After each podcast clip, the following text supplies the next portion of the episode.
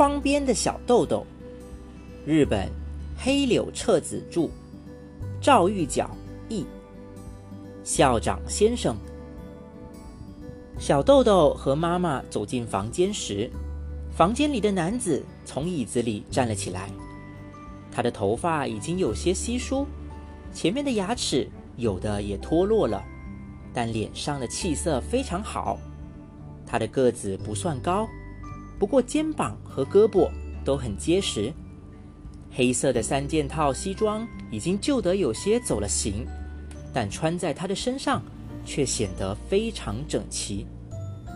小豆豆急忙鞠了一躬，大声问：“您是校长先生呢？”还是车站的人，妈妈急忙想解释是怎么回事，但那个人已经笑着答道：“是校长先生啊。”小豆豆非常开心的说：“太好了，那么拜托了，我想到这个学校来。”校长先生让小豆豆坐到椅子上，然后对小豆豆的妈妈说：“下面我想和小豆豆谈谈。”您请回吧。只有一瞬间，小豆豆有点担心，但朦朦胧胧的，小豆豆觉得和这位校长先生在一起很让人放心。妈妈很利落的说：“那么就拜托您了。”然后妈妈就走了出去，把门也关上了。校长先生把椅子拉到小豆豆跟前。面对小豆豆坐了下来，说：“好了，你跟老师说说话吧，说什么都行，把想说的话全部说给老师听听。”想说的话，小豆豆本来以为校长先生会问些什么问题，让自己回答。当听到“说什么都行”，小豆豆开心极了，立刻开始说起来。说话的顺序、说话的方式都有点乱七八糟的，但他拼命的说着：“刚才坐的电车跑得非常快，想要留下车票，恳求车站检票的大叔，他却不肯给。以前读书的学校，担任班主任的女老师长得非常漂亮。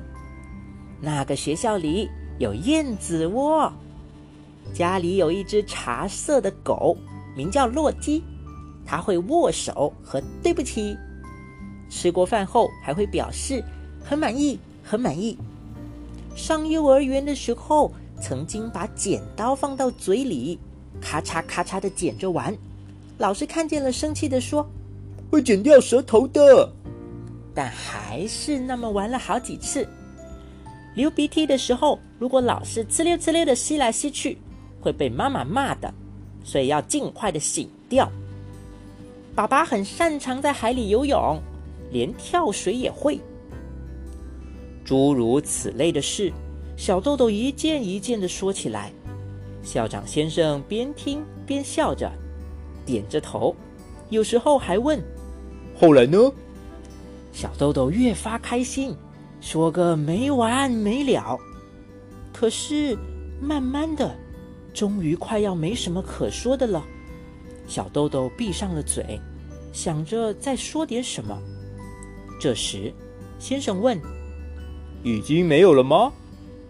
小豆豆觉得就这样结束了的话，未免太可惜了。好不容易有人愿意听自己说话，这么好的机会可不能错过。嗯，还有什么可说的呢？嗯。没有了吗？小豆豆的脑筋在急速的转动，想啊想，终于有了。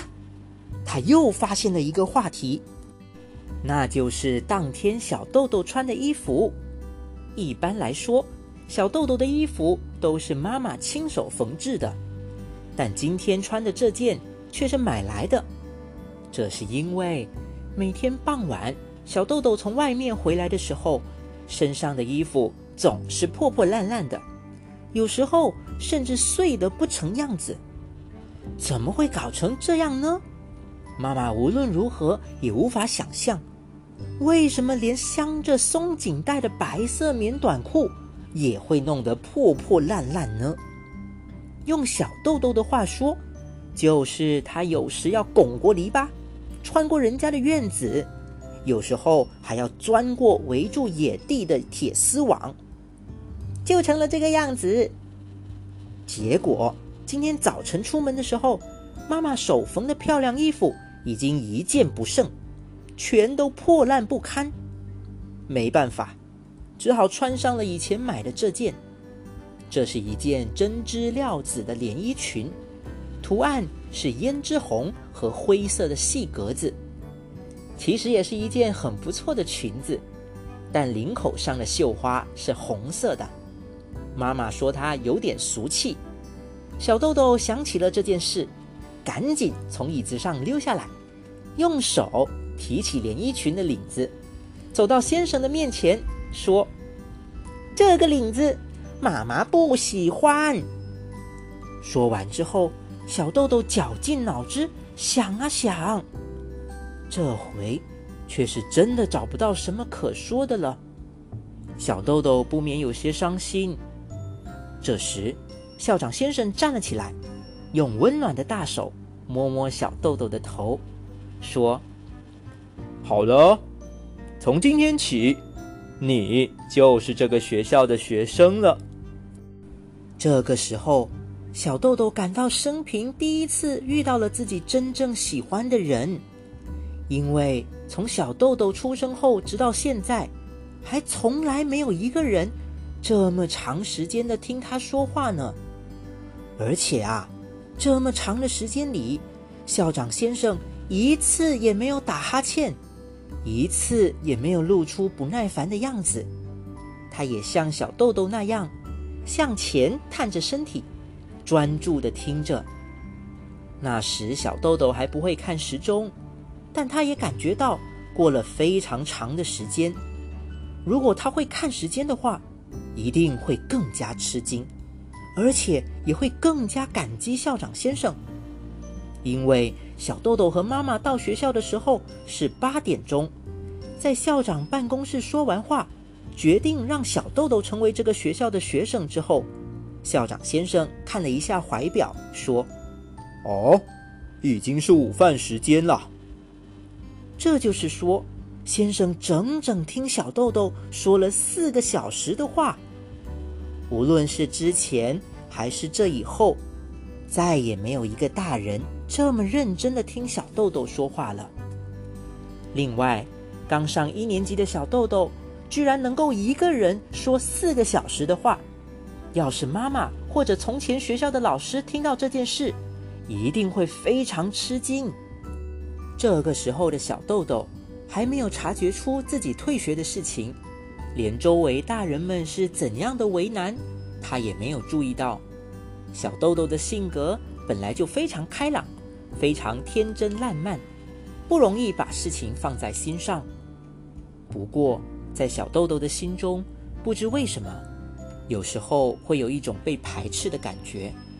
他朦朦胧胧的感到，仿佛只有自己和别的孩子不一样，被冷眼相看。可是和这所学校的校长先生在一起的时候，他觉得非常安心，非常温暖，心情好极了。能永远和这个人在一起就好了。这是小豆豆第一次见到校长小林宗作先生的感受，而且幸运的是，校长先生在那时也和小豆豆一样，怀着相同的感觉。